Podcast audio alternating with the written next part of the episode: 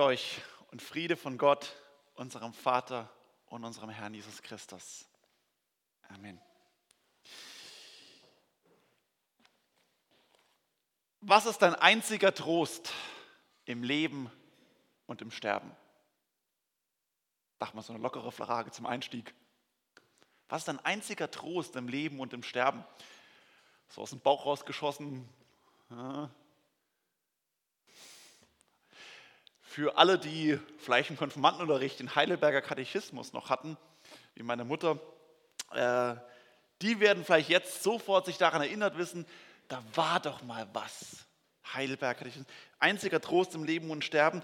Der Heidelberger Katechismus ist eine Zusammenfassung des Glaubens, eine Lehrunterweisung in der Reformationszeit oder ein bisschen danach geschrieben worden und eben fasst das so zusammen, woran wir eigentlich glauben. Und dieser ganze, diese ganze Glaubenzusammenfassung startet in Frage 1 mit dieser Frage. Was ist dein einziger Trost im Leben und im Sterben? Weil er sagt, darauf kommt es an. Es ist nicht einfach so, im christlichen Glauben geht es nicht um Nebensächlichkeiten nach dem Motto, mein Leben ist eh ein toller Kindergeburtstag und wo gibt es noch Sahne zum Kuchen oder so. So das letzte i-Tüpfelchen oder Glaube als Hobby oder als Lifestyle-Tipps.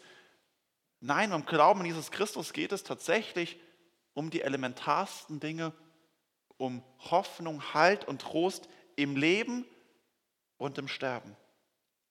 Und wir sind heute am Ende unserer, Gott, an unserer Predigtreihe im Gottesdienst angekommen, wo wir uns, Tina hat schon gesagt, mit dem Vater unser beschäftigt haben in der vergangenen Woche. Wir sind so Zeile für Zeile durch, die Gebet, durch das ganze Gebiet durchgegangen. Die Anrufung Gottes zu Beginn, Vater unserem Himmel, und die Bitten um die Verherrlichung Gottes, die Bitten um Bewahrung in der Not, um Versorgung, die Bitte um Vergebung und die Erlösung von dem Bösen. Und nun sind wir in der Schlusszeile heute angekommen. Denn dein ist das Reich und die Kraft und die Herrlichkeit in Ewigkeit. Das Gebet unseres Herrn endet mit dem Ausblick auf die Ewigkeit. Also auch hier nicht einfach nur um irgendwas, sondern es geht um eine Einladung, über den Teller des Alltags hinauszuschauen, über eine Hoffnung, dass wir eine Hoffnung haben und Aussicht gestellt bekommen haben, eine Hoffnung, die über unseren begrenzten Horizont und Tellerrand hinausgeht. Und diese Hoffnung soll nicht nur fernab sein, sondern wirklich in unserer Wirklichkeit, in unserem Alltag uns tragen und Hoffnung geben von außerhalb. Und gerade dann sich eben bewähren, nicht nur im Sterben, sondern auch im Leben. Und nicht nur im Leben, sondern eben auch im Sterben. Diese Kombination. Und dieser Ausblick ist die Herrlichkeit, das Reich des ewigen Gottes in die Gemeinschaft mit ihm. Wir haben es eben in der Schriftlesung auch schon gehört, was Petrus geschrieben hat im zweiten Petrusbrief, dieses Warten, Hoffen und Drängen drauf der Schöpfung zur zukünftigen Herrlichkeit. Und ich hoffe, dass in eurem Leben es so ein bisschen, manchmal auch so Teil davon ist, so ein bisschen eine Sehnsucht danach nach der Ewigkeit. Ähm, in Haltingen am Abend wo wir im Abendgottesdienst haben, ist ein lieber Bruder, der sich immer freut, wenn irgendwie das Thema Ewigkeit Gottesdienst, in Predigt vorkommt, weil er sagt, es ist viel zu selten, dass das eigentlich Thema ist. Und ich spüre ihm so ab, Walter, der, der spürt und sehnt sich quasi der Ewigkeit entgegen. Und das ist so, wo ich merke, hier freut sich jemand auf die Ewigkeit, entweder wenn er abberufen wird oder wenn unser Herr Jesus Christus wiederkommt. Aber auf was genau warten wir eigentlich? Ich lese uns aus Offenbarung 21, die Verse 1 bis 8. Ja. Samuel, ah, super, perfekt, danke. Und ich sah einen neuen Himmel, eine neue Erde. Denn der erste Himmel und die erste Erde sind vergangen und das Meer ist nicht mehr. Und ich sah die heilige Stadt, das neue Jerusalem, von Gott aus dem Himmel herabkommen, bereitet wie eine geschmückte Braut für ihren Mann. Und ich hörte eine große Stimme von dem Thron her, die sagte, siehe da, die Hütte Gottes bei den Menschen. Und er wird bei ihnen wohnen und sie werden sein Volk sein. Und er selbst, Gott mit ihnen, wird ihr Gott sein. Und Gott wird abwischen alle Tränen von ihren Augen und der Tod wird nicht mehr sein. Noch Leid, noch Geschrei, noch Schmerz wird mir sein, denn das Erste ist vergangen. Und der auf dem Thron saß, sprach, siehe, ich mache alles neu. Und er spricht, Schreibe, denn diese Worte sind wahrhaftig und gewiss. Und er sprach zu mir, es ist geschehen. Ich bin das A und das O, der Anfang und das Ende. Ich will dem Durstigen geben von der Quelle des lebendigen Wassers umsonst. Wer überwindet, der wird es alles ererben und ich werde sein Gott sein und er wird mein Sohn sein. Die Feigen aber und Ungläubigen und Frevler und Mörder und Unzüchtigen und Zauberer und Götzendiener und alle Lügner, deren Teil wird in dem Pfuhl sein, der mit Feuer und Schwefel brennt. Das ist der zweite Tod.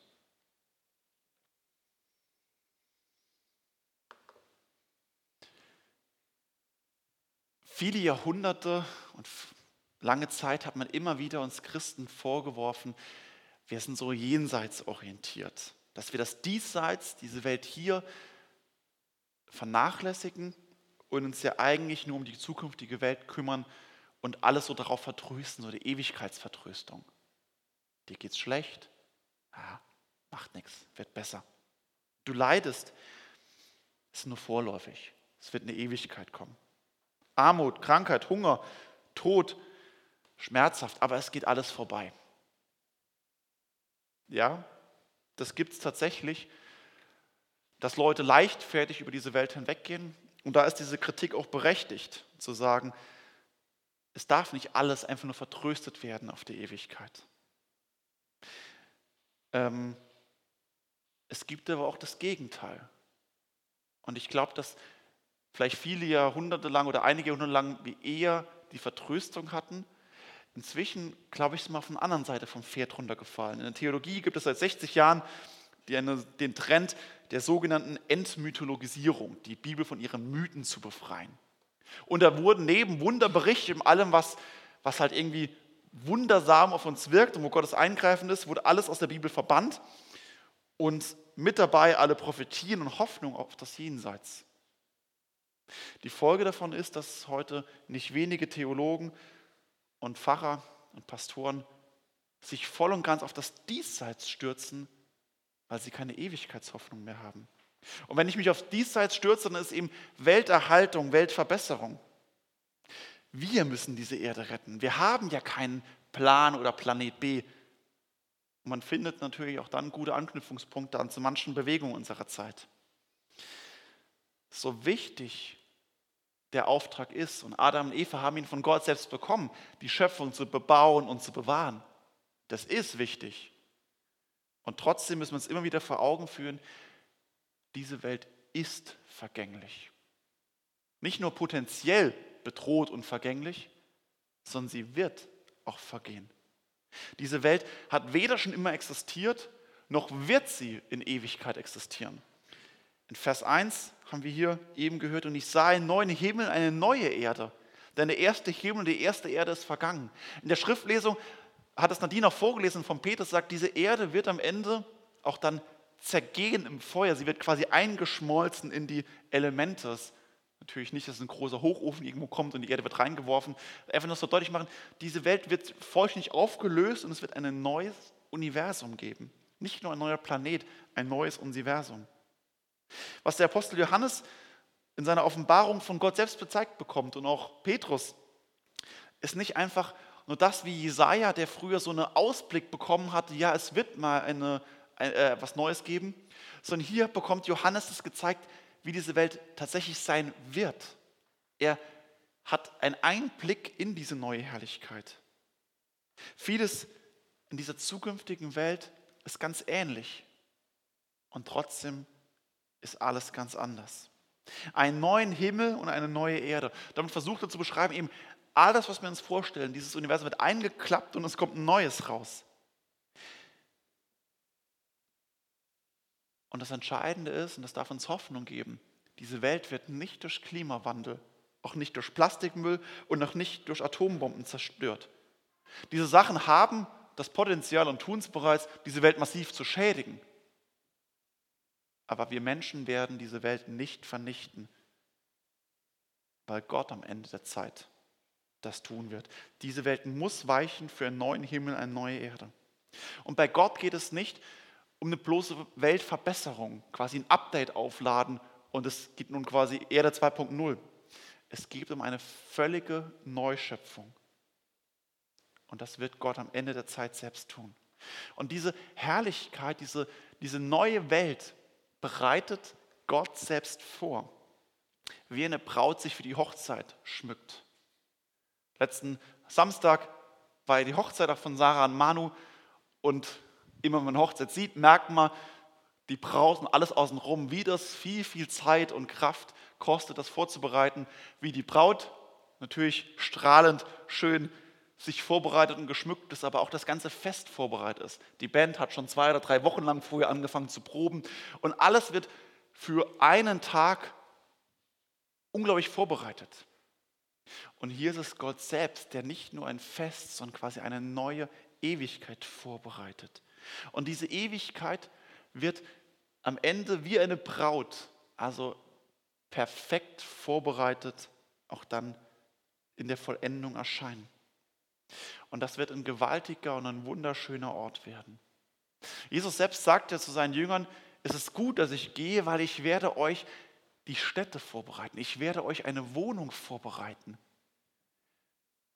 Was ist das nicht für eine unglaubliche Verheißung, Geschenk, so zu wissen, da ist gerade Jesus Christus als Raumausstatter quasi aktiv und bereitet für dich eine Wohnung vor.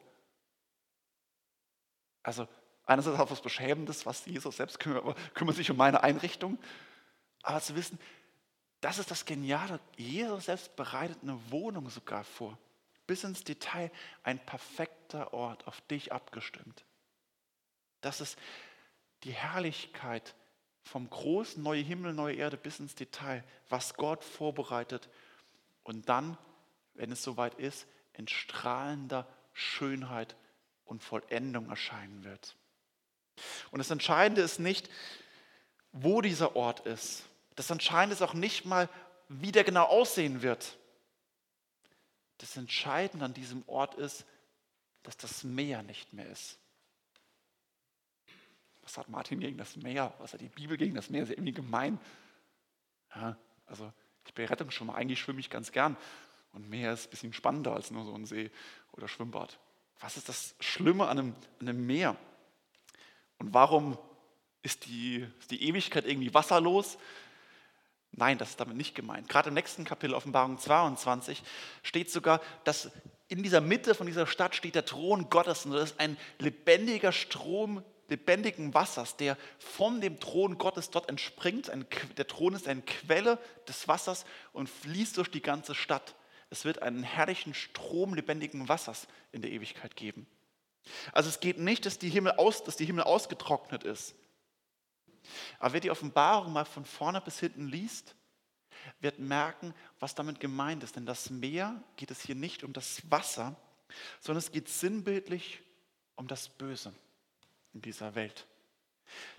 Der Satan, alle wiedergöttlichen Mächte. Und Offenbarung 13 wird der, wird der Satan als das Tier aus dem Meer beschrieben. Das Meer als die Quelle, der Ursprung für, äh, von, dem, von der Bedrohung. Und natürlich in der Antike war es, das Meer konnte man nicht bändigen. Deswegen ist es hier steht sinnbildlich für die Bedrohung, die aus dem Meer aufsteigt. Das, was wir nicht unter Kontrolle haben. Und damit wird das Böse und der Böse bezeichnet. Der Widersacher Gottes, die Schlange vom Garten Eden, der die Menschen von Anfang an bis heute zur Rebellion gegen Gott anfacht.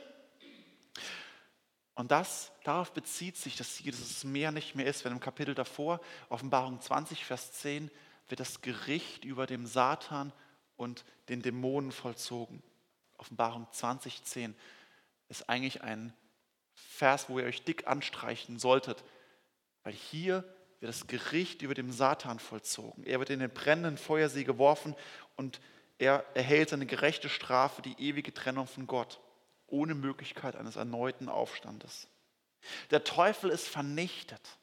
Und deswegen beginnt auch hier Offenbarung 21 mit dieser Verheißung, nun ist das Meer nicht mehr, weil der Satan vernichtet ist, das Meer gibt es nicht mehr. Ab diesem Zeitpunkt brauchen wir nicht mehr im Vater unser beten, erlöse uns von dem Bösen. Denn das ist dann vollendet. Es gibt nichts mehr Trennendes zwischen Gott und den Menschen. Es gibt keine Sünde mehr, es gibt keine unüberwindlichen Verderbensmächte und nichts trennt uns von der Gemeinschaft mit Gott. Und deswegen gelangt die Schöpfung dann zu ihrem Ziel. Siehe da die Hütte Gottes bei den Menschen und er wird bei ihnen wohnen und sie werden sein Volk sein und er selbst, Gott mit ihnen, wird ihr Gott sein. Wörtlich steht hier eigentlich nicht die Hütte, sondern eigentlich das Zelt Gottes. Gott wird bei seinen Menschen zelten. Und ich finde es eigentlich noch, also eigentlich ist es auch noch schöner so zu übersetzen, auch wenn es uns natürlich eher fremd ist und man denkt, ich weiß nicht, wer von euch gerne Campingurlaub macht, denkt, oh, muss ich in der Ewigkeit zelten? Das ist ja auch irgendwie gemein. Ich dachte, ich kriege eine tolle Wohnung. Aber Zelt ist das dieser Inbegriff in der Wüstenwanderung, wo das Volk Israel mit Gott gezeltet ist. 40 Jahre sind sie durch Zelten durch die Wüste gezogen. Und Gott hat immer bei ihnen gewohnt, in der Stiftshütte. Und Zelt als der Inbegriff einer Nähe, einer Gemeinschaft. Im Zelt kann ich nicht mal die Tür zuschlagen und mal weggehen. Im Zelt bist du einer Ausgesetzten ausgeliefert. Ein Freund von mir ist, seine Hochzeitsreise war drei Wochen gemeinsam campen gehen.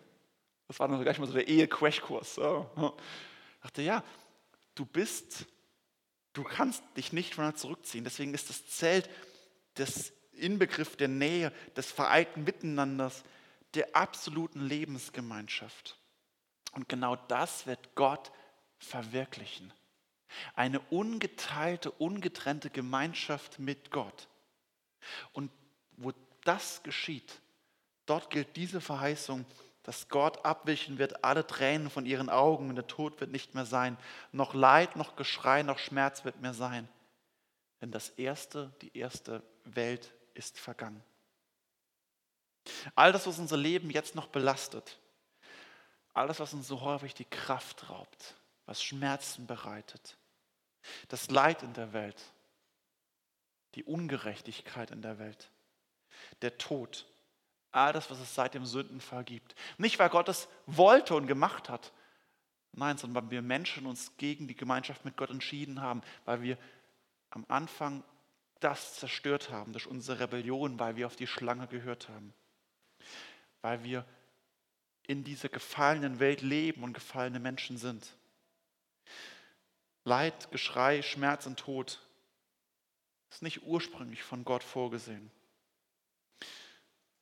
Es ist auf uns Menschen zurückzuführen und Gott selbst leidet darunter.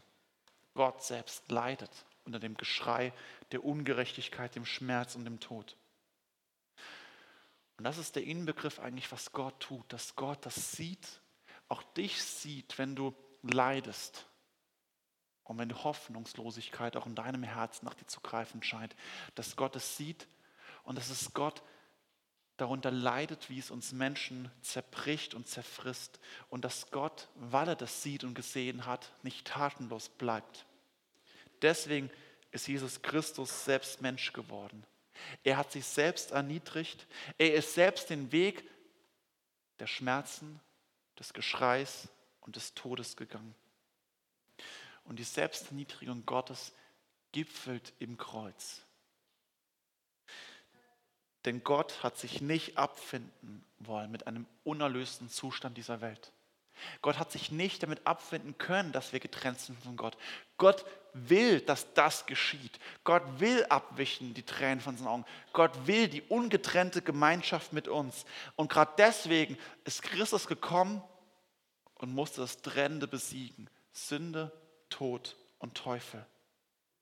Und diese verderbensbringenden Mächte besiegt er am Kreuz, indem er selbst stellvertretend das auf sich nimmt, was wir eigentlich verdientermaßen erleiden müssten. Er besiegt am Kreuz die verderbensbringenden Mächte. Und die Auferstehung am dritten Tag, weil Jesus nicht tot geblieben ist, ist der Triumph des Lichts, das Triumph der Herrlichkeit Gottes über den todbringenden Mächten. Und wenn wir im Vater unser das beten, denn dein ist das Reich und die Kraft und die Herrlichkeit in Ewigkeit, so besingen wir und bejubeln wir damit jedes Mal den Ostersonntag, die Auferstehung Jesu vom Kreuz, die Auferstehung vom Tod, denn dadurch hat er die Sünde besiegt. Dadurch hat er alle Macht im Himmel und auf Erden bekommen. Und so gipfelt das Buch der Enthüllung, das Buch der Offenbarung, gipfelt in der Enthüllung Gottes selbst. Und das ist eigentlich hier ganz unscheinbar. In Vers 5, und ich lade euch ein, die Offenbarung mal an einem Stück zu lesen. Ihr braucht so eine gute Stunde, vielleicht anderthalb, je nach Lesegeschwindigkeit. Man denkt immer, so oft redet Gott und kommt Gott vor. Und er wird oft wird er beschrieben, was er tut. Aber hier in diesem Vers 5, ganz unscheinbar, redet Gott zum ersten Mal. Und es ist nicht, es ist nicht Zufall, sondern erst als die Vollendung geschieht, als der Satan besiegt ist und die Tränen abgewicht sind, dann ist die Enthüllung Gottes, dass Gott auf seinem Thron sitzt und selbst das Wort ergreift. Siehe, ich mache alles neu, spricht der, der auf dem Thron sitzt, der Vater. Und auch das übersteigt alles bisher Dagewesene. Gott redet selbst. Das, was jetzt noch, was wir im Gebet, Nadine hat es ja vorgelesen, so was unser Wunsch eigentlich wäre, dass Gott so direkt zu uns redet. Aber was oft, selbst wenn er so mit uns antworten würde, wäre es, er wird ja nicht, er wird nicht vor uns, also er wird für uns nach wie vor unsichtbar vor uns sein. Gott ist auch heute akustisch zu hören, das will ich nicht bestreiten. Aber trotzdem ist es immer wie durch einen Filter, wie durch einen Spiegel durch die ungefilterte, ungetrübte Gemeinschaft mit Gott wird es in der Vollendung geben, dann, wenn wir vor dem stehen werden, der auf dem Thron sitzt, von Angesicht zu Angesicht. Das, was wir jetzt nicht ertragen können, Gott kann so jetzt mit uns nicht reden, weil wir würden aufgrund der Sünde sofort sterben. Die Heiligkeit Gottes könnten wir nicht ertragen. Aber in der Ewigkeit, wenn diese Welt und auch wir Menschen in einer neuen Körper, in einer Vollendung sind, dann werden wir ihn von Angesicht zu Angesicht sehen. Und darauf läuft es hinaus, dass der lebendige Gott dich ruft und einlädt, aber zugleich auch herausfordert. Er sagt, ich will dem Durstigen von der Quelle des lebendigen Wassers geben. Bist du durstig? Durst zu haben. Ist was, was wir gar nicht mehr kennen. Wir haben so unseren materiellen Wohlstand, unseren zugeschütteten Leben in der Blase und meinen, dass unser Leben nichts erschüttern kann und dass wir sowieso alles im Griff haben. Wenn ich Durst habe, dann gehe ich halt zum Getränkekorb und nehme mir was. Oder ich gehe in den Wasserhahn, wenn es ganz schlimm ist. Und wenn ich unterwegs bin, dann kaufe ich mir halt was. Und da es an jeder Straßenecke irgendwas zu kaufen gibt, ist es nicht schlimm. Und wenn ich mein Geldbeutel nicht dabei habe, nicht schlimm, dann hole ich eben dann mein Handy raus und gehe mit Apple Pay und was auch immer zahlen. Wir sind so zugeschüttet, wir kennen das Gefühl nicht. In dieser Hinsicht ist Corona wunderbar. Eine wunderbare Lehrstunde für uns, für uns und für unsere Gesellschaft zu merken, wir haben unser Leben nicht im Griff. Durst zu haben wo ich merke, ich bin mit meiner Kraft begrenzt und ich bin angewiesen auf eine Hilfe außerhalb von mir. Und unsere Welt, unser Leben kann erschüttert werden von Dingen, die wir nicht mehr sehen können. Dieser Form ist Corona wirklich gut. Aber okay, das wird ja auch irgendwann vorbeigehen. Corona wird ja auch irgendwann wieder überwunden werden können, behandelt oder geimpft oder welchen Form auch immer. Und dann Brauchst du Gott? Mitten im Leben, mitten in der Kraft, wenn du gesund bist, wenn du einen guten Job hast, wenn die Familie alles gut läuft. Es ist die große Gefahr unserer Zeit und unserer Welt, in der westlichen Welt, dass wir in der Illusion leben, zu meinen, wir bräuchten diesen Jesus Christus nicht. Zu allen Zeiten gibt es die Verführungen des Teufels und die Anfechtung. Und in vielen Ländern ist es wirklich akute Christenverfolgung als Anfechtung. In unserer Zeit, unserer Welt, in Westeuropa, ist es nicht die Verfolgung, es ist die Verblendung. Die Verblendung, dass wir blind sind für unsere eigene Situation. Blind dafür, dass wir eigentlich verloren sind, dass wir wie in einem goldenen Käfig gefangen sind, meinen, wir hätten alles im Griff und dabei sind wir angekettet und eingeschlossen von der Sünde. Wenn wir unsere eigene Situation erkennen würden, dann würden wir merken, dass wir einen Erlöser brauchen, einen Retter. Wir meinen aber, wir sind nicht durstig und brauchen keinen Durst zu haben. Erst wenn wir das erkennen, merken wir, dass wir auf Jesus Christus angewiesen sind, der uns von außerhalb rettet. Und dass wir mitten in einem geistlichen Kampf stehen, das macht auch dieser Vers 7 deutlich, wo steht, wer überwindet. Glaube an Jesus Christus heißt nicht, dass man sich zurücklehnen kann und jetzt ist alles geklärt und alles entspannt, alles super. Wohlstand, Glück, erfolgreich. Nein, wir sind in einem geistlichen Kampf drin. In dieser Welt, wo es darum geht, zu überwinden. Und als Botschafter der Gnade und Botschafter der Versöhnung dieser Welt zu sein. Und so ist es der eindringliche Ruf vom Mann von Golgatha, der ruft, lass dich versöhnen mit Gott.